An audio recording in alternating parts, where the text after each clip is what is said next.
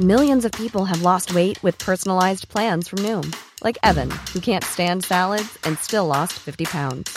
Salads, generally, for most people, are the easy button, right? For me, that wasn't an option. I never really was a salad guy. That's just not who I am. But Noom worked for me. Get your personalized plan today at Noom.com. Real Noom user compensated to provide their story. In four weeks, the typical Noom user can expect to lose one to two pounds per week. Individual results may vary. Salut, c'est Mimi Hegel. Dans la vie, je suis créatrice de contenu indépendante sur Internet. Vous pouvez me retrouver sur Twitch, sur Instagram, sur Twitter et sur Patreon sous le même hâte, à savoir MYMYHGL. Les podcasts disponibles ici sont principalement des replays de mes live Twitch. C'est pour ça que j'interagis avec le chat et que j'évoquerai parfois des éléments visuels que vous ne voyez pas. Merci de soutenir mon travail et bonne écoute. Oh my god, Internet, ça va ou quoi? C'est quoi le problème? Je suis un peu zinzou Ceux qui savent savent, j'ai besoin de contexte. J'espère que vous êtes ready pour la dingue. Pas la peine d'être désagréable. Et y a pas de naninana, non, n'hésitez pas à vous abonner. Ok. On va parler d'un vrai sujet euh, qui est euh, ma perte de poids personnelle et euh, le poids des femmes en général, le poids des gens en général, les fluctuations de poids des gens, la santé physique, la santé mentale. On va parler du j'avais pas forcément prévu d'en parler. Euh, plein de gens m'ont demandé, euh, notamment en DM Instagram, euh, t'as perdu du poids, comment t'as fait? C'est la question qui est le plus revenue, parce qu'effectivement, donc j'ai perdu pas mal de poids. J'ai perdu, je dirais, une bonne. En fait, je sais pas exactement parce que euh, historiquement, je me pèse pas, je ne possède pas de balance, euh, je n'en vois pas l'intérêt. Euh, tout comme je ne me mesure pas dans la vie. Voilà, je n'ai pas besoin de savoir. Je sais, c'est tout. J'ai une idée vague, ça me va bien. Et euh, du coup, je sais pas exactement le poids que je faisais avant de commencer à perdre du poids pour des raisons que nous allons aborder. Euh, mais euh, j'ai ouais, perdu bien une quinzaine de kilos. Et pour vous donner une, un exemple peut-être un peu plus parlant, il y a un an, un an et demi, je faisais du 44-46 en pantalon. Euh, maintenant, je fais du 36, ce qui est pas mal de perte de poids quoi. Euh, sachant que je suis une personne qui n'a jamais été euh, mince quasiment de sa vie d'adulte, c'est-à-dire à partir de 20 ans, je considère qu'en l'adolescence c'est à peu près fini. Euh, j'ai vraiment pas été mince, j'ai toujours oscillé entre ce qu'on peut appeler, euh, c'est même pas plus size en vrai. Le truc c'est que les labels du monde de la mode sont très cons, mais en gros faire du 38-40, être un peu voluptueuse à la limite, et être, euh, bah, j'ai eu des périodes où j'étais ce que moi j'appelle franchement grosse, mais c'est ok. Enfin pour moi c'est pas un gros mot. On parlera des mots aussi. Je sais qu'il y a beaucoup de gens qui préfèrent dire plus size, ronde, forte, euh, une femme euh, voilà avec des formes, bien en chair. Je suis là en fait grosse, c'est un mot, c'est un descriptif, c'est pas une insulte. Et il n'y a pas de quoi en avoir honte. Donc je sais qu'à un moment dans ma vie j'étais grosse. Et donc voilà, j'ai aussi entre du 40 et du 46, qui- voire 48, euh, toute ma vie d'adulte. Et je n'ai pas fait la taille que je fais actuellement, c'est-à-dire du 36, depuis euh, mon adolescence, puisque j'ai retrouvé une photo euh, où je portais un maillot de bain que j'ai pu reporter chez mes parents là récemment, parce que ma mère regarde tout. Et euh, c'est une photo qui date de 2006. On est en 2022. Voilà, j'ai 30 ans. J'avais 14 ans sur cette photo. Et c'est ça. 15 ans, bref. 15 ans. Et euh, 14-15 ans. Et, euh, et je faisais du 36. Et c'est euh, une des dernières occurrences de ma vie, clairement, où j'ai fait du 36. Donc, euh, comme là, forcément, ça s'est vu, ça finit par se voir que j'ai perdu du poids. C'est une perte de poids qui est assez, euh, qui est assez euh, importante pour finir par être remarquée, là où euh, 2-5 kilos, c'est pas forcément visible au premier abord. Surtout que je porte pas forcément historiquement des vêtements très près du corps et que j'ai pas refait toute ma garde-robe d'un coup. Donc j'ai pas mal de vêtements un peu larges et tout, mais entre l'été, le fait que je m'habille un peu différemment, on parlait aussi, et euh, bah, le fait que voilà, 15 kilos ça se voit, euh, voilà, on va parler chill. Euh, c'est pas un sujet qui est compliqué pour moi à aborder, euh, même s'il est riche et nuancé et qu'il appuie sur plein de d'émotions parce que le corps et l'image de soi c'est très émotionnel et que en plus euh, les femmes ont un rapport spécifique à leur corps euh, dans une société patriarcale donc et à leur poids beaucoup donc forcément c'est un sujet qui est émotionnel mais qui est pas chargé Euh, mais je sais que ça peut l'être pour euh, certaines personnes et donc, euh, plus je postais euh, des photos où on me voyait euh, sur Internet, euh, plus il y avait des gens qui me m'écrivaient pour me parler de ma perte de poids, et principalement pour me demander comment j'avais fait. Pas pour me demander si je l'avais fait volontairement, pas pour me demander si si c'était si ça va, euh, si c'est une bonne nouvelle, euh, pas pour euh, s'intéresser à ok comment ça se passe du coup maintenant ta vie, maintenant que t'as perdu du poids, c'est vraiment c'est quoi ta méthode, qu'est-ce que t'as fait? Et je comprends pourquoi. Euh, donc voilà, les gens me demandaient comment j'avais fait, c'était quoi ma méthode, et je comprends pourquoi. Déjà, c'est, je dis les gens, c'est que des a priori que des femmes qui m'ont demandé. Après voilà, j'ai une j'ai une, audience qui est majoritairement féminine, mais euh, bah, les hommes aussi ont un rapport au corps et au poids qui peut être euh, compliqué, mais aucun mec a priori m'a demandé euh, comment j'ai fait pour perdre du poids. Et donc je comprends pourquoi des gens m'ont demandé. Déjà parce que on vit dans une société qui glorifie le fait d'être mince, euh, en tout cas d'être dans les canons de beauté. Et les canons de beauté, euh, enfin pour tout le monde et pour les femmes, c'est la minceur. Donc euh, j'ai un corps plus dans les canons de beauté maintenant que quand je faisais du 46, c'est une réalité. Même si paradoxalement j'ai perdu d'autres attributs qu'on peut associer à la féminité et à des modes en ce moment, à des canons de beauté actuels, comme par exemple j'ai perdu des fesses et des seins de ouf. Donc j'ai beaucoup moins de seins, beaucoup moins de cul. Genre franchement, j'avais un petit cul, quoi. J'avais un petit bouli rebondi. Et là, je me regarde de dos, je suis là. Bon. bon, on a minci, on a minci de partout, quoi, mais on aurait pu euh, garder le bouli. Et, euh, et, voilà, bah en ce moment, euh, même si c'est en train, je crois que la tendance est re en train de, de switcher, mais il y avait pour les femmes en tout cas la mode d'avoir, bon, évidemment une taille étroite, mais des hanches très voluptueuses et des fesses très voluptueuses. Donc j'ai ok perdu euh, de certaines parties de mon corps, mais le fait d'avoir minci en général me fait rentrer dans les canons de beauté beaucoup plus que quand je faisais du 46. Et euh, je sais qu'on vit dans une société qui fait que on est plus valorisé quand on a ce corps-là en tant que femme, et que du coup les femmes qui me demandent euh, sont pas dans une démarche malveillante euh, ni forcément dans un rapport ultra fucked up à leur corps, parce que je pense aussi que comme je suis une meuf qui a jamais été dans les délires euh, régime. J'ai toujours été plutôt ambassadrice de sois bien avec ton corps, euh, habille-toi comme tu veux. J'ai toujours été une meuf, euh, voilà, à minima chubby sur les internets. À un moment où en vrai, on n'avait pas tant. Genre, si on regarde le YouTube 2012-2015 des meufs, il y a pas beaucoup de diversité de morphologie, on va dire, sans parler de diversité globale à tous les niveaux. donc moi, j'ai voilà, j'ai été assez ambassadrice de euh, le poids is le rapport au corps est plutôt sain. Donc j'imagine que ces personnes qui me demandaient, c'est aussi parce qu'elles espéraient, ok, il y a peut-être une façon saine de faire ça. Genre a priori, si c'est Mimi, euh, elle a pas fait nimp, elle a pas été faire le dernier régime à la mode de TikTok, euh, donc peut-être qu'il y a une une façon euh, de perdre du poids relativement rapidement, de perdre une bonne dose de poids quand même, hein, puisque j'ai perdu un sept, plus d'un septième de mon poids, vous vous rendez compte? On coupe en sept et on jette un septième de moi à la poubelle, un peu plus même, un septième et demi, incroyable. Parce qu'en gros, je suis passée, on va dire les chiffres, hein, je m'en, bats la race, je pense que je suis passée de 72, 75 kilos par là, à, euh, non, 70, ouais, 70 kilos je dirais, à là je suis à 54. Donc euh, voilà, une bonne quinzaine de kilos perdus quoi. Je sais que je suis à 54 parce que pour le coup, euh, j'ai vu une médecin il y a pas longtemps, on va en parler. Et euh, du coup, je me suis pesée parce que euh, c'est important de savoir si cette perte de poids se poursuit ou pas. Grisette qui dit une amie pas revue depuis longtemps avait pris du poids mais j'ai rien osé lui dire car je ne commande jamais le poids. En fait, elle était enceinte de 5 mois et méga vexée que je lui dise rien.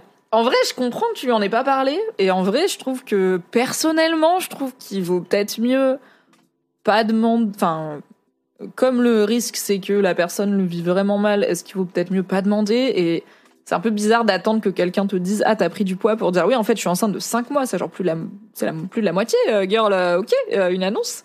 Et après je pense qu'il y a alors et en plus oui c'est touchy de dire est-ce que t'es enceinte? Parce que quand la personne n'est pas enceinte euh, bah elle peut mal le prendre en mode bah non euh, j'ai peut-être juste pris du poids. Euh, et pareil des fois dans le dans les transports en commun tu sais pas trop si tu laisses ta place parce que tu sais pas si la personne est enceinte ou pas ou est-ce qu'elle est assez âgée pour avoir besoin d'une place assise c'était là vais-je faire un, faux pas?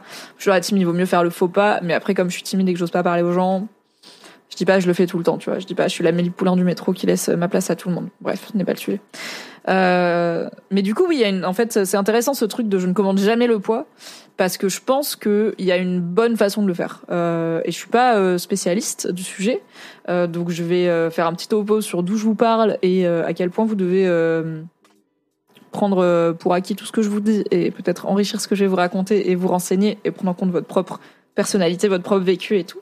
Euh, donc euh, bon bref voilà, je pense qu'il y avait euh, cet espoir de il y a peut-être une méthode plutôt saine de, de, de de perdre du poids. Et effectivement, c'est pas toujours facile de savoir comment parler de la prise de poids ou de la perte du poids de quelqu'un. C'est à la fois un sujet intime et un sujet qui se voit. C'est un peu comme si demain votre pote arrive et s'est rasé la tête. Bon bah vous allez probablement en parler, mais il y a un côté, il a décidé de le faire, alors que la perte et la prise de poids, on ne décide pas forcément. Plus le poids, sans vouloir faire de mauvais jeux de mots, que la société met sur la question justement de combien on pèse, de quelle morphologie on a, parce que c'est pas toujours qu'une question de kilos. C'est euh, pour le même poids, euh, selon la morpho qu'on a, le corps qu'on a, le sport qu'on fait, euh, on peut avoir bah, des morphologies très différentes et être ou non dans les canons de beauté. Et euh, effectivement, euh, après, il y a des gens enceintes qui veulent pas forcément en parler, donc euh, compliqué, compliqué quoi. On va en causer.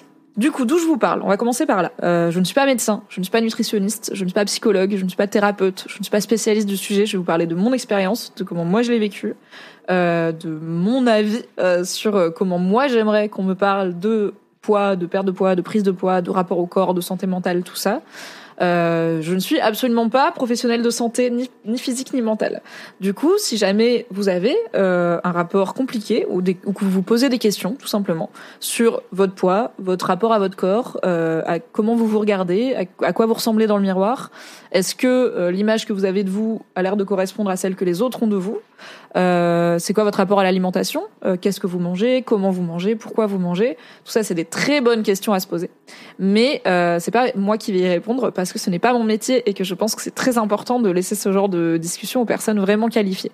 Du coup, je peux que euh, vous encourager à en parler à, autour de vous, bien sûr, à des personnes bienveillantes, à vous renseigner sur différents contenus comme ce stream qui, j'espère, va pouvoir apporter euh, quelques réponses et réconforts. Euh, mais euh, voilà, si c'est une prise de tête dans votre vie, en vrai, je suis pas médecin, ok, donc allez en parler à des médecins. Et si jamais vous souhaitez perdre du poids, pour des raisons qui vous regardent, allez voir des professionnels de santé. Alors je sais que c'est pas toujours facile d'en trouver qui sont à l'écoute. Euh, je sais que c'est pas toujours facile d'en trouver qui sont pas grossophobes. Ça peut se faire par le bouche à oreille, ça peut se faire comme des annuaires euh, par des annuaires comme Ginenco, je vous mets le lien, qui à la base euh, était pour la gynécologie, mais qui, je crois, s'est élargi. Euh, donc c'était pour recommander des gynécos, des soignants et soignantes a priori safe. Alors safe, ça veut rien dire parce que le truc c'est que c'est un annuaire rempli par les gens. Donc par exemple, moi je peux avoir une super expérience chez une sage-femme, dire elle est trop bien, elle est hyper respectueuse, et peut-être la prochaine, et du coup il y a une meuf qui lit mon avis, qui dit trop bien, je vais y aller, et en fait cette meuf elle est noire, et la sage-femme a été raciste, et je le savais pas parce que je suis perçue comme blanche.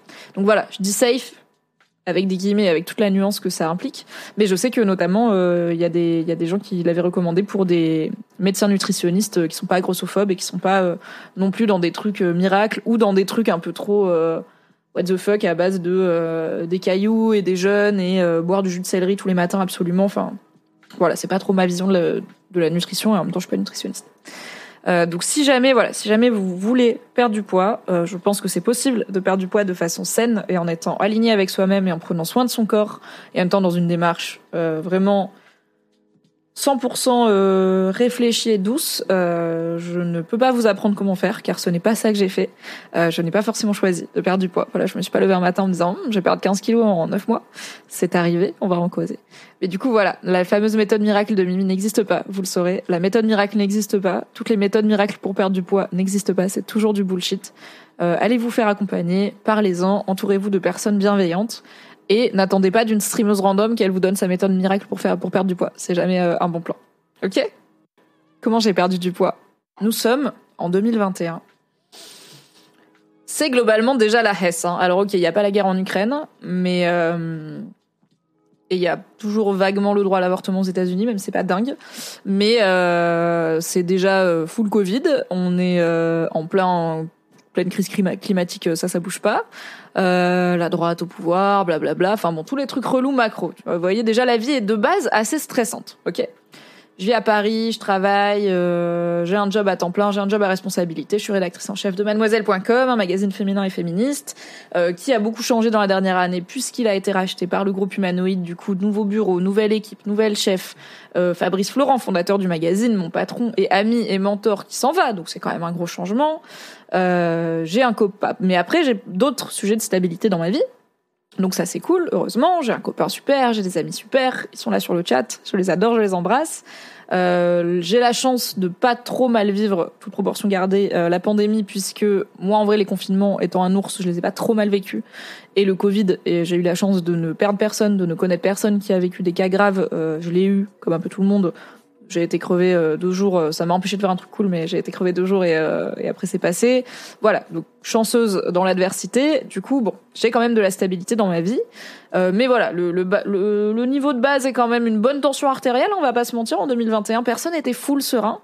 Et euh, bah il y a plein de trucs de stress qui commencent à s'accumuler à peu près au printemps 2021. Il y a des gens que j'aime qui vont pas bien, euh, des gens que j'aime qui font des burn-out dans leur boulot, des gens que j'aime qui vont en clinique psy pour dire bonjour, j'ai besoin d'aide, il faut que je dorme ici cette nuit parce que sinon je vais me faire du mal, des gens qui avaient jamais de leur vie eu de crise psychique à ce niveau-là, qui avaient jamais même peut-être consulté de psy. Alors ça leur aurait peut-être évité, je dis pas, mais en tout cas qui se retrouvent très vite dans des états de détresse assez intenses ce qui bah forcément euh, ça touche euh, les gens qui les aiment, comme moi par exemple. on est toujours en full masque dehors, on se fait pas la bise, on va au resto de temps en temps mais on culpabilise. Enfin, c'est quand même voilà le full stress. Il y a des gens que j'aime qui vont pas bien. Je suis assez loin de ma famille. Enfin, je la vois un peu moins souvent que d'habitude. Et mine de rien, je pense que ça a joué. Même si, oui, d'accord, des fois mes parents sont un petit peu pesants. En vrai, je les aime beaucoup. J'ai la chance d'avoir une famille unie et qui s'aime. Et j'en reviens là, j'ai été il y a deux semaines. Et en vrai, c'était certes un peu stressant parfois, mais principalement grave, cool et reposant. Et je sais que c'est pas le cas de tout le monde. Donc euh, je les ai moins vus parce que le Covid, je rate les deux premières années de vie de mon neveu, blablabla. Euh, j'ai des facteurs de stress professionnel qui euh, s'accumulent aussi. Et je découvre un truc bizarre que j'ai jamais eu de ma vie, mais je savais que ça existait parce que je connaissais des gens qui en avaient eu. Du coup, j'ai reconnu ce que c'était comme sensation parce que ça porte bien son nom. Je découvre le monde merveilleux des brûlures d'estomac. Alors, les brûlures d'estomac, moi, je connaissais des gens qui me, genre, j'avais mon ex qui en faisait de temps en temps, qui est une personne assez stressée, anxieuse dans la vie, euh, qui est toujours bonjour, bisous. Peut-être qu'il regardera ce live. Là, il boit des coups. Euh, il faisait parfois, du coup, il, se réveillait parfois avec des brûlures d'estomac. Il me disait, ok, je vais aller acheter un gaviscon et une banane et ça va passer. Euh, moi, j'étais là, ok. En vrai, j'ai jamais eu de problème digestif de ma vie. Je mange de tout, sauf de la coriandre parce que c'est dégueulasse, et une partie des fruits de mer parce que c'est bizarre et on dirait un peu des insectes. Euh, je mange épicé, je tease pas mal, on va pas se mentir. Euh, je mange gras, sucré, salé, j'adore cuisiner au beurre, enfin tout va bien. Honnêtement, s'il y a bien un truc où j'ai pas eu problème de santé dans ma vie, c'est tout ce qui est gastro-intestinal, la digestion et tout, c'est toujours genre easy. Donc on est blessed. Et du coup, je suis pas du tout habituée à avoir euh, des problèmes de bide, quoi. Et euh, mais la première fois que j'ai une brûlure d'estomac, je me dis ah c'est ça.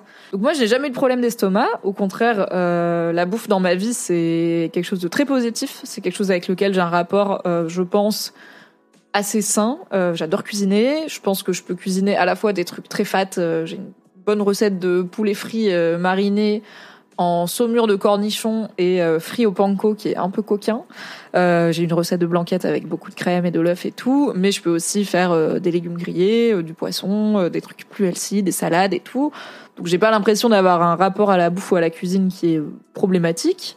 j'ai un bon appétit, je mange. Alors je petit déjeuner, j'ai jamais petit déjeuner finalement de ma vie. Quand j'étais gamine, oui, mais assez vite non. Dès que j'ai vécu toute seule, du coup, non. Et euh, parfois, les nouilles instantanées du matin, euh, mais c'est surtout euh, les nouilles instantanées de la gueule de bois. Et généralement, gueule de bois veut dire que la veille, j'ai bu des coups donc je n'ai pas dîné. Parce que ça veut dire que j'ai été au bar à 19h et que généralement j'ai pas dîné ou j'ai mangé genre des frites et un bout de fromage d'une planche. Donc le matin, j'ai la Dallas en gueule de bois et du coup, je mange des nouilles instantanées. Voilà. Euh, pas mal de mes nouilles instantanées du matin étaient liées à l'alcool de la veille. Mais donc je petit déjeune pas, mais à part ça, je fais deux repas par jour, plus ou moins copieux. Je mange plus léger en été, plus lourd en hiver comme tout le monde.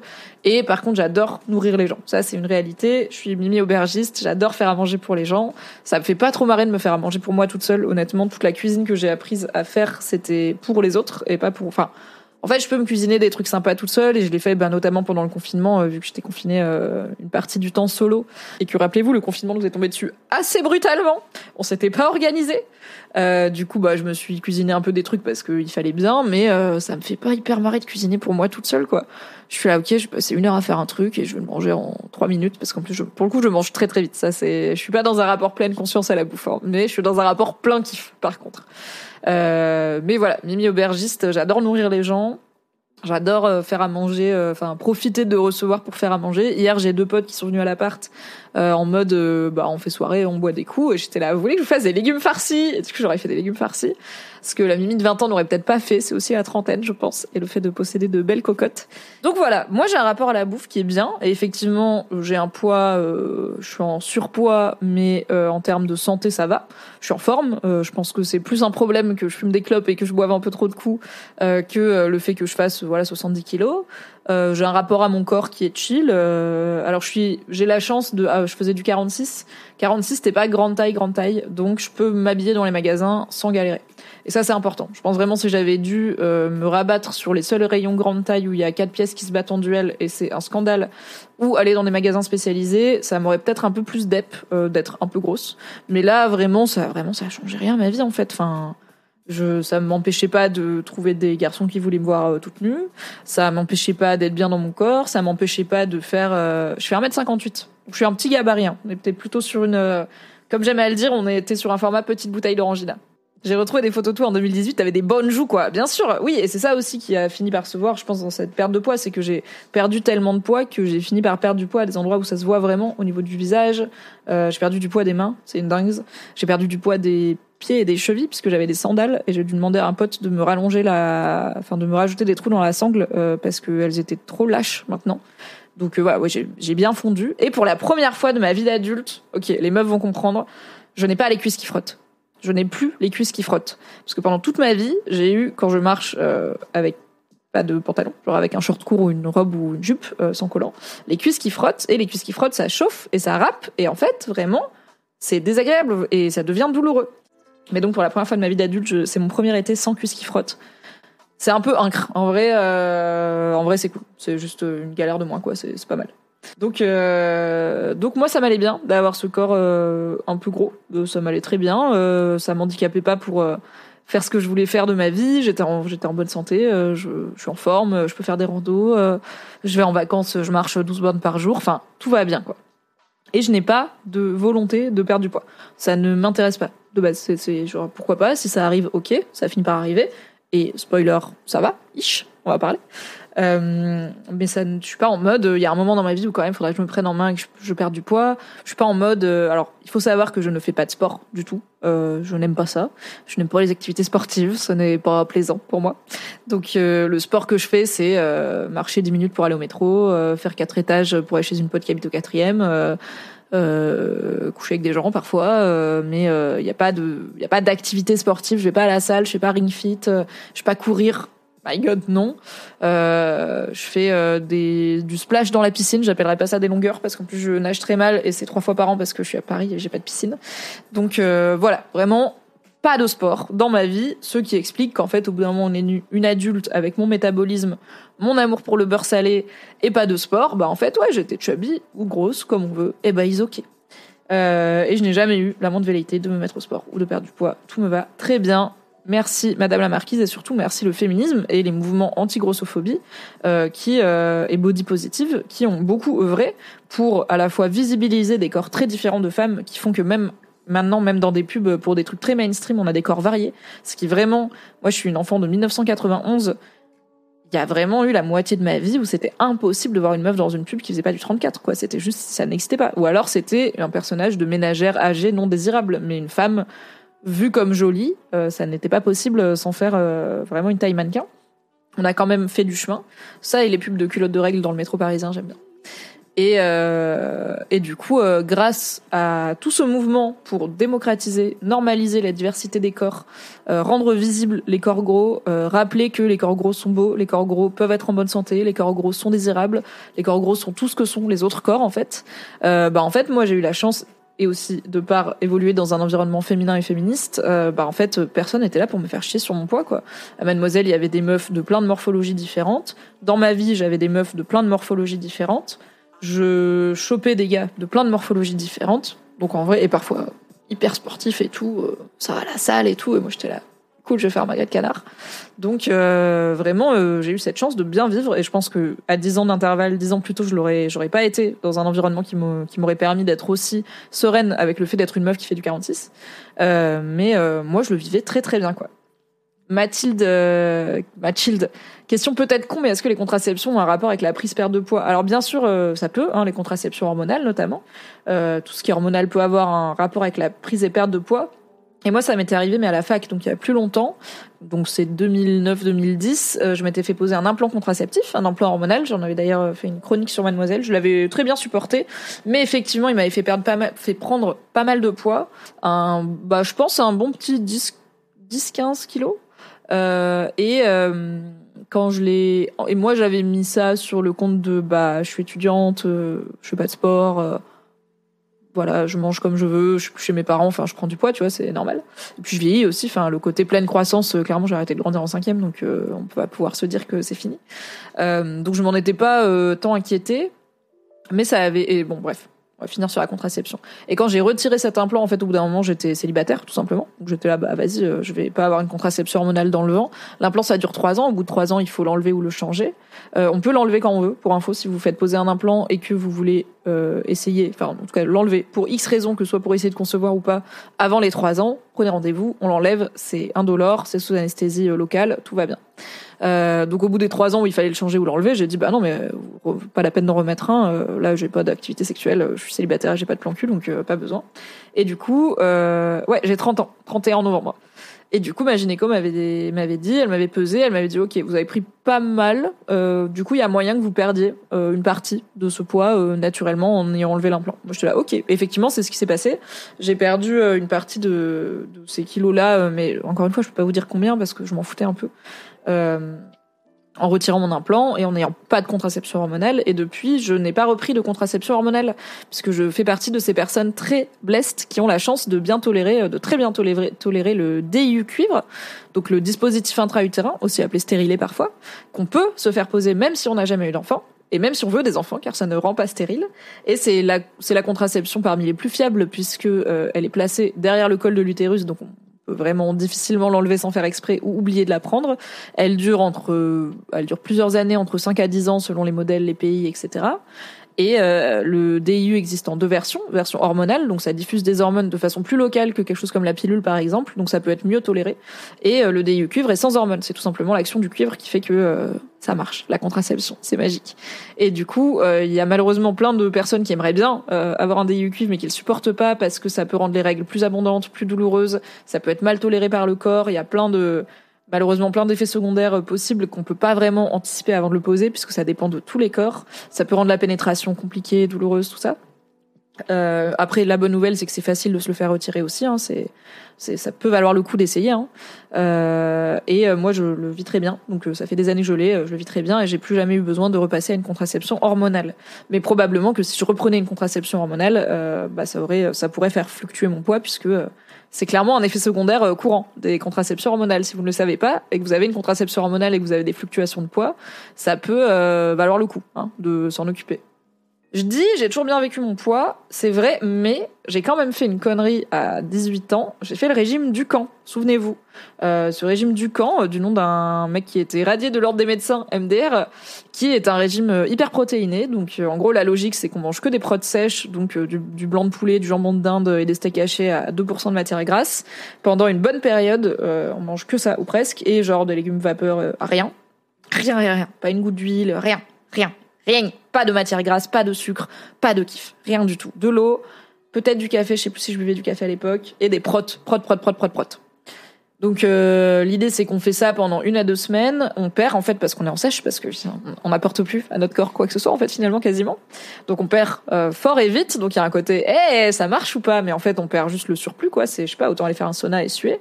Et ensuite l'idée c'est qu'on réintègre petit à petit les aliments euh, risqués, la diversité alimentaire, et euh, il me semble que l'idée, c'était que à terme, toute ta vie, euh, il y ait un jour par semaine. Donc ça commence avec toute la semaine, tu manges du camp, donc très peu gras et très protéiné.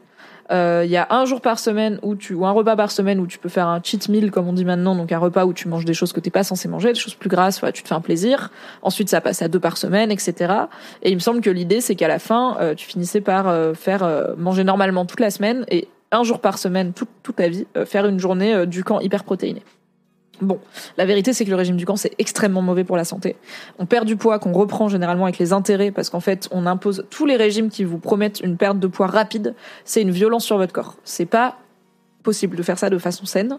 Euh, J'imagine que en associant un changement nutritionnel et du sport, euh, ça peut se faire relativement rapidement. Mais en deux semaines c'est pas possible de perdre 8 kilos en deux semaines de façon saine. Ce n'est pas possible. Du coup, euh, le régime du camp, c'est euh, non seulement une connerie puisque tu reprends du poids et généralement avec les intérêts, hein, c'est ce qui m'est arrivé. Et à la fin du régime du camp, je rentrais dans les fringues de ma petite sœur, ce qui était vraiment absurde parce qu'elle a 4 ans de moins que moi, donc elle devait avoir 15 ans, 16 ans à l'époque, hein, max. Et euh, je rentre pas dans ces fringues à l'époque, en tout cas maintenant, oui. Ma petite sœur étant vraiment pour le coup une morpho où c'est une personne que j'ai vue de mes yeux manger deux menus kebab back to back euh, au goûter et qui quand même est une brindille. Donc euh, on l'adore on l'embrasse mais on n'a pas la même morpho. Euh, donc oui j'ai perdu du poids et guess what? Je l'ai repris avec des intérêts. Et, en plus le régime du camp c'est hyper c'est hyper vénère et violent pour les organes pour les reins notamment.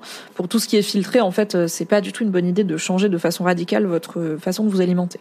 Et surtout en suivant le 10 step programme d'un Rodomga qui est radié de l'ordre des médecins une perte de poids euh, réfléchie doit s'accompagner euh, d'un avis médical éclairé et bienveillant. Et euh, le livre du docteur Ducamp, ce n'était pas ça, et ce n'est pas un docteur. En tout cas, ça ne l'est plus. Du coup, voilà, j'avais quand même fait le régime du camp, ce qui veut dire que ça m'a quand même posé problème à un moment de faire le poids que je pesais. Mais avec le souvenir, eh bien, enfin avec le recul, je pense que c'est principalement dû au regard des autres et d'une partie de mes proches sur cette prise de poids qui moi en vrai m'inquiétait pas tant je m'en foutais un peu je me pèse pas je suis pas à me regarder sous toutes les coutures. Moi, je suis très dans un rapport fonctionnel au corps à la base. Mon corps, il fait ce que je lui demande de faire, c'est très bien. Euh, donc, j'avais fait ce régime du camp et avec le recul, c'était vraiment à cause de la pression euh, du regard ouais, d'une partie de mes proches qui étaient vraiment inquiets de ma perte de poids, alors que moi, en, de base, j'ai l'impression que pas tant. Euh, après, c'est peut-être ce que je dis avec le recul pour me... Enfin, peut-être que c'est un peu biaisé hein, comme vision. C'est forcément des souvenirs d'il y a plus de dix ans. Mais voilà, j'ai pas souvenir de moi avoir tant complexé sur mon poids jusqu'à ce que des proches et des membres de ma famille euh, soient vraiment en mode c'est pas possible en fait de faire ce poids quoi. Ah Donc j'avais quand même fait ça, mais c'était un peu ma seule euh, incursion dans le monde des régimes. Dans mon souvenir, même à l'adolescence et tout, j'ai en fait j'ai jamais eu de, de rapport compliqué à la nourriture. J'ai jamais eu de troubles du comportement alimentaire. Euh, j'ai jamais mangé euh, une pomme à midi parce que je voulais ressembler aux meufs de glamour. j'ai jamais, en fait, j'aime, bouffer. Je suis d'une famille qui aime bouffer. Euh, voilà, je, suis pas en mauvaise santé, donc j'avais pas trop de raison de me prendre la tête avec mon poids, quoi. Et, aussi, enfin, je suis consciente de, euh, j'étais pas hors des normes de beauté au point où ça devient handicapant, voire violent le regard des autres, quoi. J'étais une meuf qu'on dirait, je pense, enrobée, euh, j'étais pas obèse, euh, j'avais pas de problème à trouver des fauteuils à ma taille, à m'installer dans un avion, à trouver une chaise au restaurant, à me poser dans le bus. Euh, j'avais pas de problème à essayer des trucs dans des cabines d'essayage. J'avais pas de problème à l'hôpital parce que les matériels médicaux sont pas adaptés à ma taille. Donc voilà, encore une fois, c'est de là que je parle quoi. Donc oui, je le vivais bien, aussi parce que c'était facile à vivre, à part euh, quelques cons euh, qui pensent que euh, toutes les meufs doivent faire du 36. En vrai, ça allait. Et encore une fois, j'étais dans un environnement très cool et bienveillant, avec plein de diversité et de morphologies diverses. Je me souviens d'un team building Mademoiselle où il y avait une piscine et un jacuzzi. on faisait séminaire la journée et détente le soir. Et où je me suis retrouvée dans le jacuzzi avec je pense des meufs euh, vraiment c'était le, les Dalton du poids quoi. On devait faire du 34 au 52 euh, limite aligné euh, dans le bon ordre quoi.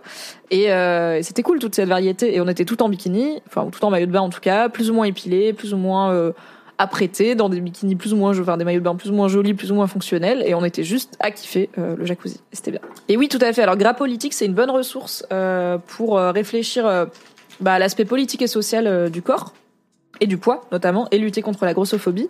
C'est une asso qui a été notamment euh, cofondée par euh, Daria Marx, si je ne dis pas de bêtises, et euh, qui fait plein de choses différentes, donc à la fois des communications et des revendications aux politiques, de la sensibilisation, des vidéos, bref, plein de choses.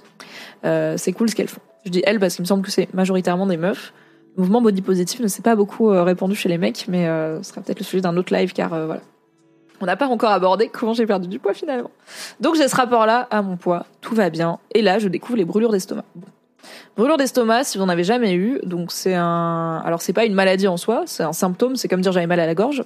Voilà, c'est un type de douleur euh, au niveau de l'estomac qui veut dire qu'il y a trop d'acidité qui est produite par l'estomac, donc l'estomac produit de l'acide pour digérer les aliments, euh, pour les décomposer et que ensuite euh, les, bah, tous les nutriments et tout traversent la paroi de l'estomac et que ça passe ensuite dans les intestins, etc.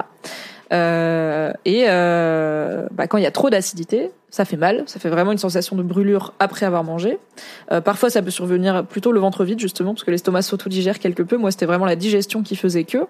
Et bien sûr, c'est euh, favorisé par tout un tas de choses, euh, dont le stress, euh, dont ça peut être lié à une maladie, euh, un, un, vrai problème de santé, un ulcère, une tumeur, un cancer, des choses moins graves aussi, ça peut être une inflammation, une petite infection bactérienne dans l'estomac, ça peut être vraiment plein de choses. Et il y a évidemment plein, plein, plein de trucs cool dans la vie qui n'aident pas, comme par exemple tout ce qui est gras, sucré, salé, l'alcool, le café, l'acide, le piment, euh, les clopes, euh, plein de choses que j'aime dans ma vie, le jus de fruits, les fruits en général, sauf peut-être les bananes. Enfin, tout ce qui, euh, si vous vous dites, ok, quand j'ai mal au bide, qu'est-ce que je mange? Et eh ben ça, a priori, vous pouvez le manger quand vous avez des brûlures d'estomac. Le reste, c'est pas trop conseillé.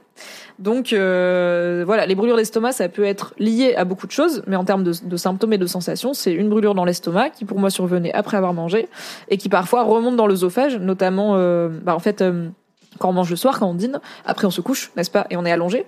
Et en fait, bah, l'estomac c'est un, bol qui est rempli de liquide acide. Et donc quand on s'allonge, bah, on est à l'horizontale, vous voyez. Et du coup, parfois le liquide remonte dans l'œsophage. Et quand il y en a trop et qu'il est trop acide, et du coup, ça peut faire des brûlures euh, qui remontent littéralement. Euh, enfin qu'on sent remonter quoi au niveau de l'œsophage et ça peut euh, être très désagréable n'est-ce pas? Ça va de une vague gêne à je me suis retrouvée à mordre une serviette euh, à 2 heures du mat dans la salle de bain parce que j'arrivais pas à dormir et que j'en avais marre quoi. Euh, ça peut provoquer des vomissements, euh, ce qui n'est pas bon à plein de niveaux parce que bah, ça fait que déjà on n'a pas de nourriture à digérer et c'est pas bon pour euh, l'œsophage qui déjà est en train de prendre cher, c'est pas bon pour euh, la gorge, la langue, les dents, enfin tout ça, c'est acide hein, les vomissements. ça peut provoquer des lésions à long terme puisque ça ça s'autodigère un petit peu tout ça, c'est très acide. Euh, moi ça voilà, soit ça me réveillait la nuit, soit ça m'empêchait carrément de m'endormir. Alors on conseille de dormir euh, un peu droite avec des coussins, un peu comme quand on a le nez plein et qu'on dort euh, surélevé pour euh, espérer dégager ses narines. Euh, on conseille plein de, alors le fenouil en infusion, en graines à croquer. Il y a des médicaments sans ordonnance, donc bah, notamment ce qu'on appelle les pansements gastriques, comme par exemple le Gaviscon ou le Malox, qui sont des médicaments à prendre au moment des symptômes ou en prévention pour apaiser l'acidité de l'estomac ou pour créer un genre de dôme protecteur euh, sur la paroi de l'estomac et de l'œsophage. Donc parfois on le prend avant manger, parfois après, ça dépend un peu des cas. Donc si vous avez des brûlures d'estomac, je vous encourage à en parler à un médecin. Ok, j'ai mis longtemps à en parler à un médecin. Donc les brûlures d'estomac, c'est chiant. Moi, au début, j'en ai de façon assez rare, assez sporadique, euh, généralement dans des moments de voilà de gros stress, grosse angoisse, grosse embrouille, euh, grosse semaine, ou parce que j'ai fait un bucket de poulet épicé à 23 heures et que c'est pas ma meilleure idée. Donc bon, au début, ça et je connais quelques personnes voilà qui ont des brûlures d'estomac euh, sporadiquement, euh, qui euh, n'en ont pas de façon chronique. Euh, j'ai fini par en connaître qui en ont de façon chronique, mais ça a mis plus longtemps, car euh, j'ai découvert, en ayant des brûlures d'estomac à 30 ans, j'ai découvert que tellement de trentenaires ont des brûlures d'estomac, c'est chaud. Vraiment, on est tous stressés, on est trop stressés. Donc au début, voilà, ça arrive de temps en temps dans des trucs qui sont à peu près compréhensibles. Je me dis bon, ok, c'est chiant, mais ok j'ai un peu de la visibilité sur ok bon d'ici un mois tel problème sera réglé d'ici six mois tel truc aura changé. Peut-être ça ira mieux je vais patienter un peu quoi. Et puis voilà, ça me gâche pas la vie juste c'est c'est chiant quand ça arrive. Et puis c'est pas un truc auquel je suis habituée. Et puis c'est casse-couille d'avoir mal. Euh, et pour le coup il y a un peu un truc de quand ça arrive c'est chiant longtemps quoi. Pour le coup sur moi le gaviscon le malox et tout ça a pas trop marché dans le sens où quand je commençais à avoir mal, j'avais mal. En vrai, il n'y avait pas grand chose qui allait apaiser. Alors c'était mieux d'être euh, droite que allongée. Donc quand ça me réveillait la nuit ou que ça m'empêchait de dormir, je finissais par me lever. Aussi pour euh, pas déranger euh, mon compagnon qui dort avec moi et qui, bah, du coup, n'a pas forcément un très bon sommeil si je suis en train de gigoter partout. donc voilà, c'était douloureux longtemps quand même quand ça arrivait, mais ça arrivait pas si souvent. Donc quand je dis douloureux longtemps, c'est ça me réveillait vers minuit et généralement je mettais bien deux heures à pouvoir envisager de me recoucher et d'espérer dormir. Et sur les deux heures, de plus en plus fréquemment, il y avait au moins un moment où euh, j'allais vomir. Quoi. Donc j'étais là, hmm, c'est pas dingue, c'est pas fou. C'est pas un moment très fun. Et moi qui ai toujours eu une digestion simple, un sommeil simple et un rapport à tout ça et à mon corps assez simple, j'étais là, oh là, c'est chiant quand ça marche pas bien en fait le corps. J'ai tellement la chance d'être en bonne santé que mon corps qui marche pas comme il devrait, ça m'a vraiment perturbé. Et euh, est arrivé au point où, ok, c'était en train de commencer à me pourrir euh, sérieusement la vie. Et en fait, euh, il y a eu deux choses. La première, c'est que j'ai été en parler à une médecin, évidemment. Et la deuxième, c'est que, en fait, par réflexe, pour éviter, pour anticiper le, la douleur et pour éviter au maximum d'avoir mal, et aussi parce que je rendais une partie de mes repas, et aussi parce que bah, plus ça allait, moins je pouvais manger des quantités normales, et qu'une partie des plats que j'aimais bien, je pouvais plus les manger, euh, et que c'était pas conseillé de manger très gras, bah, j'ai mangé de moins en moins. Simplement d'abord de, des moindres quantités de plats moins riches. Euh, donc voilà, euh, je vais faire moins de resto, je vais pas prendre un burger, je vais pas prendre des pâtes à la crème. je vais essayer d'aller plutôt sur ok, bah, du poisson et des haricots, c'est cool. Et c'est vrai, c'est cool, hein, c'est très bon, mais c'est bien d'avoir le choix aussi. mais du coup, voilà, je mangeais moins en termes de quantité. Il y avait de plus en plus de, je laissais les autres finir mes assiettes. bon, je traîne avec des gens gourmands, donc ils étaient pas fâchés, mais d'habitude, je suis plutôt gourmande aussi et euh, j'ai pas trop de problème à finir mes plats. Euh, je me rendais compte que les portions que je mangeais avant, je pouvais plus les manger, ou alors ça se passait très mal derrière en termes de douleur d'estomac. Et en fait, dans le dans l'anticipe, le truc c'est que voilà, la douleur elle arrive, elle te crame la gueule, elle te nique ta nuit, parce qu'en plus c'est quand même un truc qui arrive souvent le soir vu que la position allongée n'aide pas. Et en fait, euh, moi j'ai une vie, j'ai un taf, euh, je peux pas me permettre de faire une nuit blanche une nuit sur deux euh, ou de rester réveillée pendant deux à quatre heures chaque nuit alors que bah en fait du coup je me couche à 6 heures, je me lève à 8 heures pour aller taffer, c'est pas possible. J'ai une équipe à gérer, etc. Puis c'est chiant, c'est chiant d'avoir mal. Et en plus c'est pas genre ok, je sais pas, je suis réveillée pendant trois heures, je vais faire des trucs. Non, je suis occupée à avoir mal. Euh, je, suis, je suis vraiment une miskine qui, le seul truc que j'arrivais à faire, c'était écouter un podcast parce que clairement, j'allais pas picoler, euh, j'allais pas, pardon, j'allais pas bouquiner euh, ou picoler, boire un petit coup ou je sais pas aller parler à des gens et tout parce que j'étais en mode, mais je suis au bout de ma life en fait, j'ai mal. c'est comme, je sais pas, quand vous avez la gastro, vous êtes chaos sur les chiottes, vous êtes pas en train de dire, je vais en profiter pour lire un petit bouquin pour rentabiliser. Non, vous êtes concentré sur, j'ai envie de canner. Bah, c'était un peu pareil. Euh, du coup, euh, c'était même pas du temps productif, quoi, ou intéressant, ou divertissant. Euh, on a passé pas mal de temps en studio, euh, enfin en, ouais, en, en, grand studio avec euh, avec mon compagnon où du coup on avait une grande, enfin on avait deux pièces mais où il n'y avait pas vraiment de porte fermée. C'était une, une embrasure de porte mais pas de porte, donc il n'y avait pas de grosse séparation sonore et lumineuse. je faisais mon max pour pas faire de bruit, pas déranger, donc j'étais juste enfermée dans les chiottes avec un podcast dans les oreilles, dans les écouteurs sans fil, les cheveux attachés parce que j'étais là probablement je vais bégère, j'enlevais mes lunettes parce que j'étais là probablement je vais bégère et j'attendais pendant une heure de savoir si j'allais bégère ou pas en ayant et en me balançant tranquillement. Et parfois je me j'étais assise par terre. Parfois je me posais dans le canapé. Mon petit chat que j'aime trop il venait il me patassait il me ronronnait. J'étais là oui je t'aime trop c'est cool. Après il voulait marcher sur mon bide. J'étais là non c'est non. Mais vraiment ça allait pas quoi. Donc euh, et je dis pas que c'est sain euh, mais en mais je pense c'était pas non plus très réfléchi mais assez assez instinctivement assez spontanément bah non j'avais pas envie de manger autant qu'avant et de manger pareil qu'avant. Ça fait euh, ça fait une bonne année que ça traîne hein, cette euh, cette zumba. Mais voilà c'était un euh, c'était vraiment un truc progressif. Donc c'était pas aussi alarmant tout de suite. Au début c'était vraiment tiens j'ai un peu mal au bide dans la me coucher. Puis c'était tiens j'ai mal au bide ça m'a réveillé mon bal de bide cette nuit. C'était tiens j'ai eu mal j'ai eu mal au bide cet après mais j'ai bu un café de plus que d'habitude. Et puis j'ai une réunion prise de tête. Enfin c'est pas genre du d'une seconde d'un jour à l'autre euh, ça devient un problème euh, handicapant à 100% dans ma vie quoi. Mais ça l'était de plus en plus et du coup bah j'ai mangé de moins en moins. Euh, ça a commencé par manger moins le soir puis pendant un bon moment pas manger du tout le soir euh, puis pendant, il y avait des jours où c'était pas mangé du tout. Euh, ça arrivait, ça arrive encore parfois, rarement, mais ça arrivait. Euh, juste parce que j'étais là, en fait, je pense que mon bide il va pas vouloir aujourd'hui, quoi. Je me sens entendue, je me sens pas bien, j'ai pas envie d'avoir mal, ou alors en fait j'ai eu mal toute la nuit, j'ai pas envie de re-avoir mal. Il y a ce truc de, pour moi, j'ai l'impression de sentir vraiment assez Enfin, le moment où ça passe, ça passe vite. C'est vraiment ce truc. C'est un peu comme quand votre nez se débouche d'un coup pour regarder la l'allégorie du, du rhume. Quand le nez se débouche et qu'on fait oh waouh. Et du coup, moi, il y avait vraiment un truc où ah la douleur elle est partie. Et du coup, ça arrivait assez vite. Et quand ça arrivait, putain, le dernier truc dont j'avais envie, c'était qu'elle revienne. Et généralement, ça arrivait, c'était genre cool, il est 5 heures du mat, je vais pouvoir me recoucher avant d'aller travailler. Du coup, j'arrive le matin, dernier truc dont j'ai envie, c'est qu'elle se remette à kick euh, parce que j'ai pris un petit truc au petit déj, parce que j'ai rendu mon dîner ou euh, parce que j'ai mangé euh, un truc à midi. Et puis après, il y a un peu ce truc de ouais, ok, il faut que je mange à midi, mais en fait, qu'est-ce que je dois, qu'est-ce que je peux manger? Bon. Dans les offres qu'il y a, parce qu'à l'époque, donc j'avais un travail, hein, j'avais un bureau. dans les offres qu'il y a autour du bureau, le week-end, dans ce que j'ai dans mon frigo, dans ce que j'ai dans mon congélo, dans ce que j'ai dans mes placards, qu'est-ce que je peux manger qui va pas me flinguer la gueule? Et en fait, des fois, c'est des trucs où j'étais là, franchement, entre manger ça et pas manger, et peut-être me choper une galette de riz dans l'après-midi, euh, ça me saoule de payer pour ça, ou de sortir pour ça, ou de me faire chier à cuisiner pour ça. Et du coup, c'est un peu le cercle vicieux de moins on mange, moins on a faim, euh, moins on mange, plus on s'habitue à moins manger et à pas manger. Et euh, j'ai une psy, j'ai eu deux médecins différents, trois médecins différents. personne ne m'a diagnostiqué d'anorexie euh, mentale, physique, de troubles du comportement alimentaire en tout cas. Mais c'est quelque chose euh, auquel je fais attention, je suis vigilante. On va en parler parce que c'est aussi un sujet important. Euh, mais donc voilà, tout simplement, en fait, euh, comment j'ai perdu 15 kilos en un an bah, J'ai arrêté de manger parce que j'avais trop mal au bide. C'est ça la réalité. Et c'est pas une bonne raison de perdre du poids. Et c'est pas volontaire. Et du coup, bah, j'ai été voir une médecin. Et elle était là, ok, bon, En gros, les brûlures d'estomac, il y a plein de causes possibles. Euh, on va faire des examens, essayer de savoir d'où ça vient.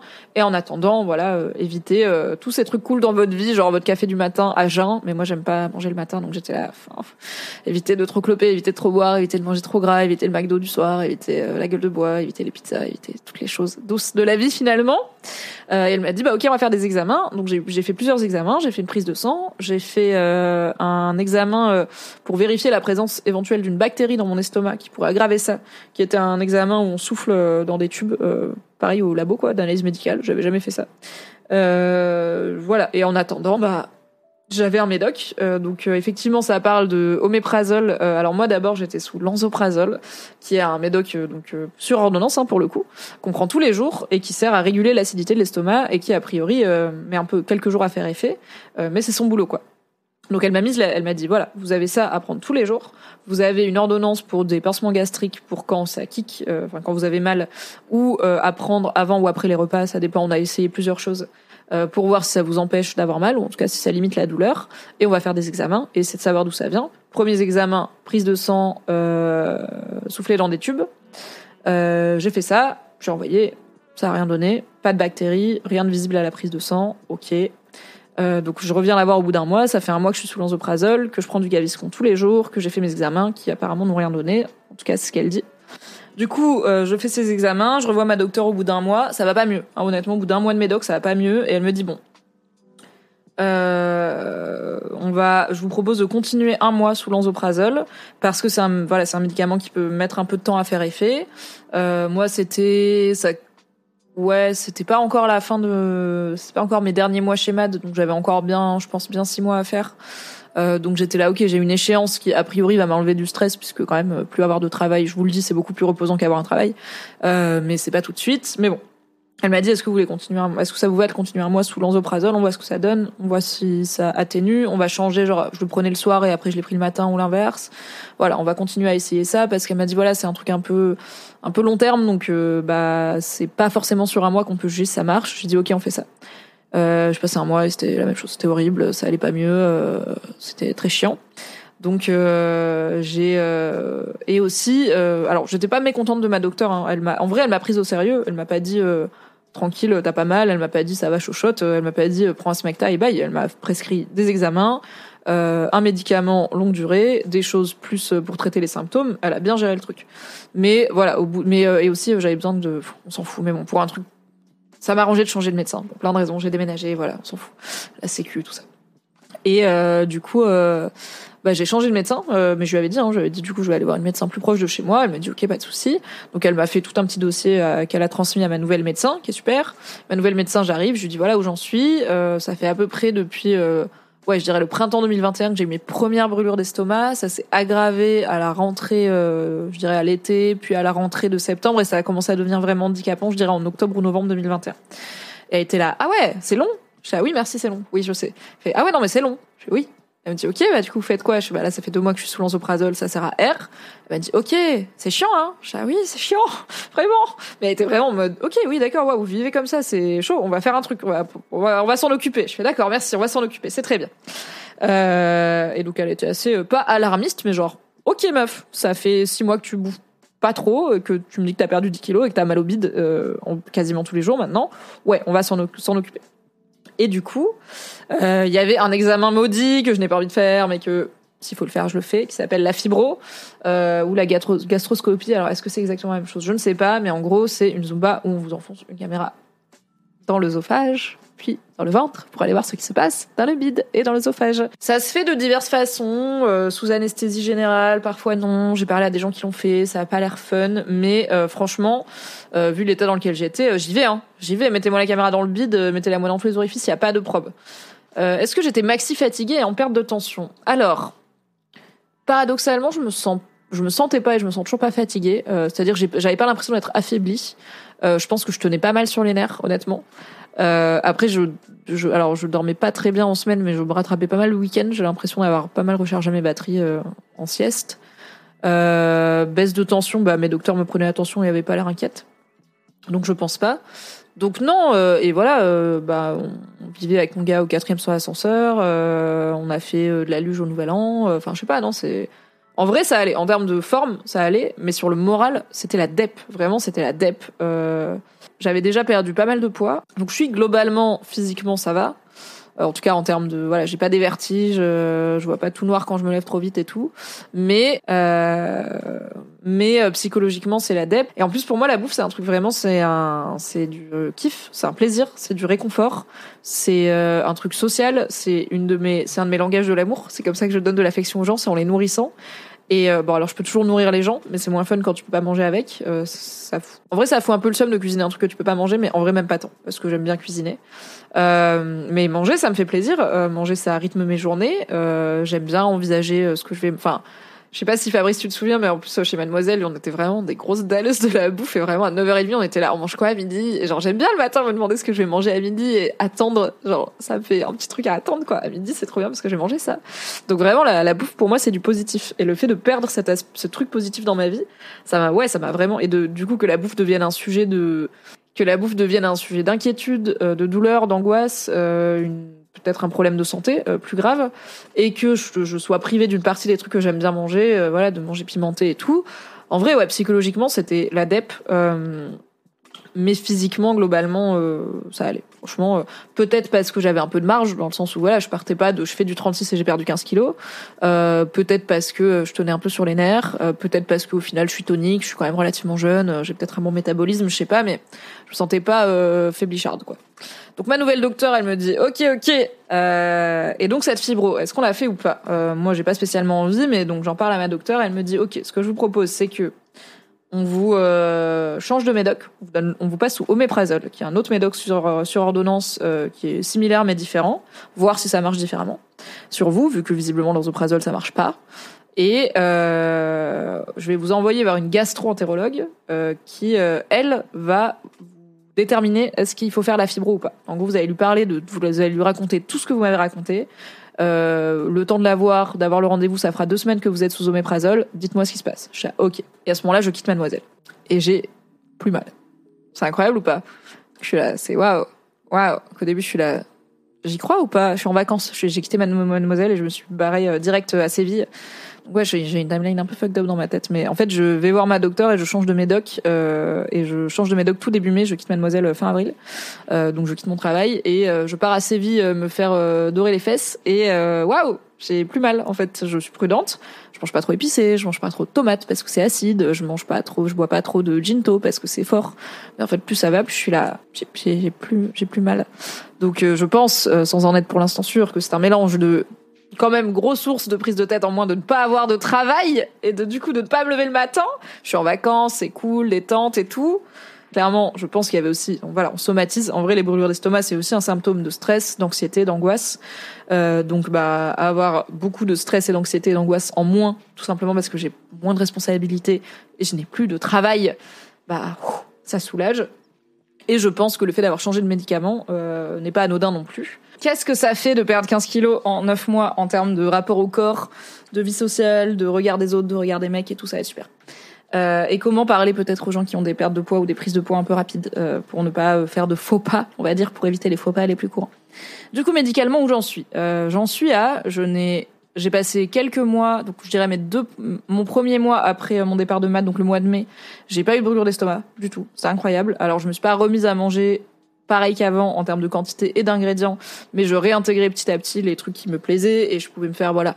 Alors peut-être pas le gros Big Mac de 2 heures du mat, je l'ai peut-être pas tenté, mais euh, je pouvais dîner déjà, c'était bien. Je pouvais dormir d'une traite, c'était bien. Je pouvais ne pas vomir ma nourriture, c'était top. J'ai pu manger pimenté, j'ai commandé alors, j'ai le test ultime à Paris. euh, Il y a euh, plusieurs restos d'une chaîne qui s'appelle euh, y a trois fois plus de piment et cinq fois plus de piment. C'est des restos de nourriture chinoise, je dirais, euh, qui sont connus, n'est-ce pas Comme le nom l'indique, pour leur capacité à être extrêmement pimentés. Et il y a cinq niveaux de piment chez euh, trois fois plus de piment. Euh, le niveau zéro, c'est alors il n'y a pas de plat fade. hein. Le niveau zéro, c'est déjà euh, voilà, c'est plutôt sympa. Et euh, le niveau euh, 5, c'est la mort sur terre. Et j'ai réussi à manger un trois fois plus de piment niveau 4. Alors j'ai pleuré, mais je l'ai mangé et je l'ai digéré sans problème. Donc c'était le goal. Donc je n'ai pas, euh, je n'ai pas fait la fibro, euh, car j'ai été voir une gastro, euh, une gastro-entérologue du coup. Et quand j'ai été la voir, bah, ça faisait deux semaines ou un truc comme ça que j'étais sous oméprazole et que j'avais plus mal. Donc elle m'a dit, écoutez, si vous étiez, enfin, si vous me disiez que vous aviez toujours aussi mal, clairement on ferait la fibro. Après voilà, euh, c'est pas euh, une activité très agréable dans la vie. La plupart des gens, s'ils peuvent ne pas y passer, préfèrent ne pas y passer. Donc ce que je vous propose, c'est qu'on va faire d'abord un examen un peu intermédiaire qui est une échographie pour voir si on voit voilà une inflammation, un problème au niveau de la paroi, quelque chose qui se voit. Si ça donne rien et que vous avez de nouveau mal ou que vous voilà ça ça ça, ça revient, eh ben on fera une fibro. Si ça donne quelque chose, eh ben on s'en occupera. Si ça donne rien que vous avez plus mal, vous avez plus mal, c'est top. Je fais OK. Donc j'ai été faire une échographie. Ce qui est marrant en tant que meuf euh, child free qui du coup ne veut pas d'enfant et qui a priori euh, ne va pas être enceinte dans sa vie, j'espère, euh, de faire une échographie parce que c'est vraiment bah, une échographie quoi comme comme pour les personnes enceintes quoi. J'en avais déjà fait une chez le gynéco justement quand je m'étais fait poser mon DIU euh, chez le sage-femme d'ailleurs puisque c'était un sage-femme et c'était déjà un peu rigolo mais là c'était rigolo de se faire du coup malaxer avec du gel là un peu gras. Donc j'ai fait une échographie, je l'ai ramenée à ma nouvelle docteure en lui disant voilà bah ça va toujours bien. Par contre, euh, ça m'arrive parfois de re-avoir un peu mal, mais clairement rien de comparable à avant. Et euh, c'est pas exactement pareil. C'est pas c'est pas exactement la même sensation. Et ça arrive pas exactement au même moment, c'est-à-dire que ça arrive un peu bien plus longtemps après avoir mangé, là où avant c'était quasi euh, pas immédiat mais pas loin quoi. Donc elle m'a dit ok ok. Elle a regardé l'échographie et il se trouve que j'ai une légère inflammation de la vésicule biliaire qui n'est pas ce qui a causé mes brûlures d'estomac, euh, mais qui est un autre truc qu'on a vu à l'échographie, euh, qui n'est pas forcément grave non plus. Euh, mais du coup, pour tout vous dire, il faut que. J'ai pris rendez-vous avec un chirurgien en septembre pour, euh, sur les conseils de ma médecin, bien sûr, pour qu'il regarde cette échographie et qu'il me dise si, à son avis, il vaut mieux m'opérer de la vésicule biliaire, ce qui est une petite opération pas très grave, pour éviter que ça s'aggrave, parce que genre en fait ça va faire que s'inflammer et que donc la vésicule biliaire, ce que ma docteur m'a dit, c'est que en gros elle génère l'acide, euh, bah, la bile à envoyer dans l'estomac, n'est-ce pas? Et que du coup, vu mes douleurs, en fait, ma docteure, elle, elle m'a pas demandé si j'avais mal ou pas. Elle a regardé mes échographies, elle m'a dit Est-ce que vous avez de nouveau des fois un peu mal, mais c'est pas exactement pareil? J'étais là, waouh, waouh, waouh, mentaliste, Fabien Olicard. En fait, non, c'est juste qu'elle a fait des études de médecine pas pour elle. Et qu'elle a vu que j'avais les vésicules biliaires inflammées et qu'elle s'est dit, OK, ça, ça peut faire mal au bide, mais c'est pas le mal de bide dont elle me parlait. Et je lui dis, effectivement, euh, c'est plus, euh, c'est pas la même douleur, c'est pas du tout aussi fort, c'est pas exactement au même endroit, et c'est difficile de décrire une douleur à un médecin, donc j'étais c'est moins euh, piquant, c'est plus, vous voyez, sourd, quoi on a fini par se comprendre. Et du coup bon j'ai cette vésicule un peu inflammée. En gros le chirurgien va me dire est-ce que c'est plus risqué de l'enlever? Parce que ça reste une opération. Euh, et du coup il vaut mieux la laisser tranquille et éventuellement peut-être qu'il y a un traitement pour réduire l'inflammation. Ou est-ce que en fait ça va ne faire que s'aggraver et du coup autant l'enlever maintenant avant qu'elle me pose des vrais problèmes. Donc voilà j'en suis là en termes de douleur. Euh, je n'ai pas fait la fibro. Du coup comme ça va euh, mieux en tout cas. Si ça revient je la ferai hein, j'ai pas même si ça a pas l'air fun comme examen, je pars du principe qu'il vaut mieux savoir ce qui se passe que pas savoir ce qui se passe.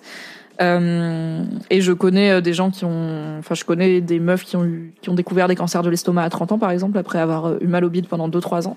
Donc, je sais que même s'il y a moins de risques quand on a mon âge, bah, il y a toujours pas zéro risque d'avoir un truc un peu sérieux. Donc, s'il faut aller faire la fibro sous anesthésie ou pas, je la ferai.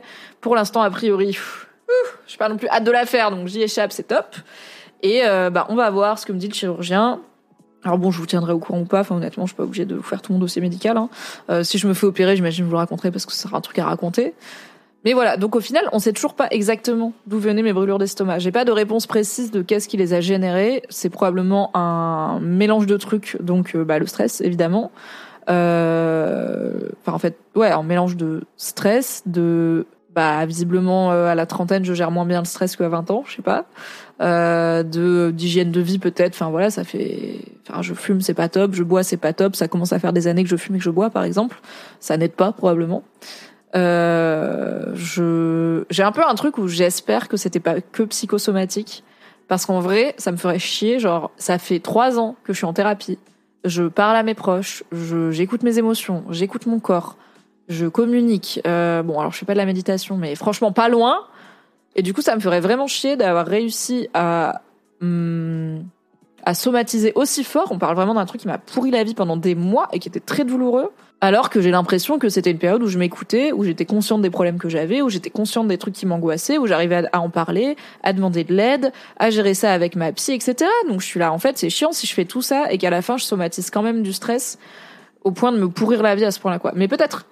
Euh, mais euh, mais du coup peut-être que c'est que ça. Mais j'ai un côté où ça me ferait, je vous le dis, j'ai un côté où ça me ferait chier, c'était que ça. Mais c'est pas très grave, je vivrai avec. Peut-être qu'on saura jamais. Je préfère ça qu'un cancer, hein. Ça va. Évidemment, je suis pas débile.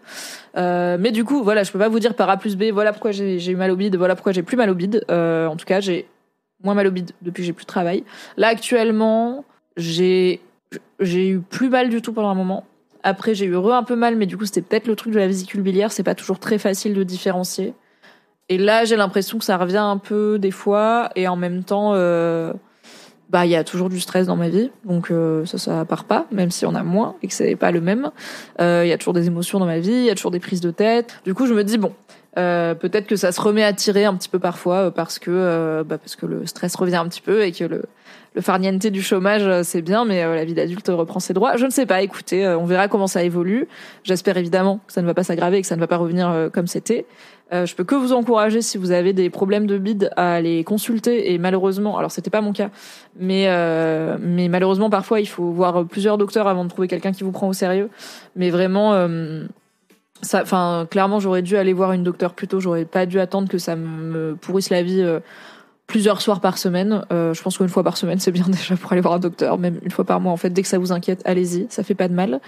Et euh, en plus, c'est le genre de truc qui peut, c'est un cercle vicieux parce que du coup, ça peut créer des lésions. Enfin, à force d'avoir de l'acide qui remonte, bah, ça crée des lésions qui du coup sont plus sensibles à l'acide et ça crée de la douleur sur de la douleur.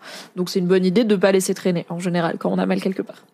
Donc voilà, si jamais vous avez des problèmes de bide, des brûlures d'estomac, des choses comme ça, allez consulter. Je sais qu'il y a malheureusement plein de gens qui ont mal au bide pendant très longtemps avant de trouver d'où ça vient, euh, parce que ça peut être plein de choses différentes et que bah c'est pas toujours ni facile à décrire ni à prendre au sérieux. Mais euh, bah ça fait du bien quand ça va mieux. Ça fait du bien quand ça s'arrête. Vraiment, on peut remanger des carbos avec des lardons et des oignons euh, le soir sans se dire ah est-ce que je vais dormir cette nuit ou pas du coup? On ne sait pas. Voilà, donc ça c'est l'aspect médical de comment j'ai perdu 15 euh, kilos en 8-9 mois. C'est en arrêtant de manger euh, parce que j'avais trop mal au bide pour manger. Enfin, j'avais trop mal au bide quand je mangeais. Du coup, je ne le recommande pas. Une étoile sur Yelp, c'était pas une expérience très fun dans ma vie. Après, voilà, ça c'est comment j'ai perdu du poids. On va parler de qu'est-ce que ça m'a fait de prendre du poids euh, et de comment je le vis maintenant que j'ai ce corps-là et comment je vis. Euh, Ouais, Maggie Meg, euh, j'ai. Alors, est-ce que la piste ulcère a été explorée? Bah, j'en ai parlé à ma. Parce que j'avais une copine qui m'avait dit, ça se trouve, c'est un ulcère. J'étais là. Ah, dans ma tête, les ulcères, c'est des trucs de darons qui ont une famille à charge, un monospace et qui sont très dark, tu vois. Euh, c'est pas un truc de. Enfin, ouais, un ulcère, quoi. J'en, ai parlé, elle m'a dit, ça m'étonnerait. Et au final, bon, bah. Pour l'instant, ça va, donc. Euh, I don't know. J'en ai parlé aux deux et aucune n'a eu l'air de creuser cette piste de ouf. Donc, j'imagine qu'il y avait peut-être des des symptômes qui correspondaient pas ou des machins, mais en tout cas, voilà. Je l'ai amené. On m'a pas dit, ah oui, on va creuser ça. Donc, je fais confiance au personnel de santé finalement. Je n'ai pas fait médecine. Merci d'avoir écouté cet épisode. Pour soutenir le podcast, pensez à lui mettre 5 étoiles et un gentil commentaire sur votre appli préférée. Si vous voulez encore plus de Mimi dans vos oreilles, vous pouvez retrouver mes débriefs de séries sur le flux Mimi Egel débrief les séries, tout simplement. M'écouter avec la créatrice de contenu Marie Kigai chaque mardi dans le podcast BFF et me retrouver tous les dimanches en compagnie de Fabrice Florent dans notre podcast cinéma Le Film Club. Tous les liens sont dans la description. Merci à Valentin Nortier pour le générique et à Pop Music Production pour le montage. Et très belle journée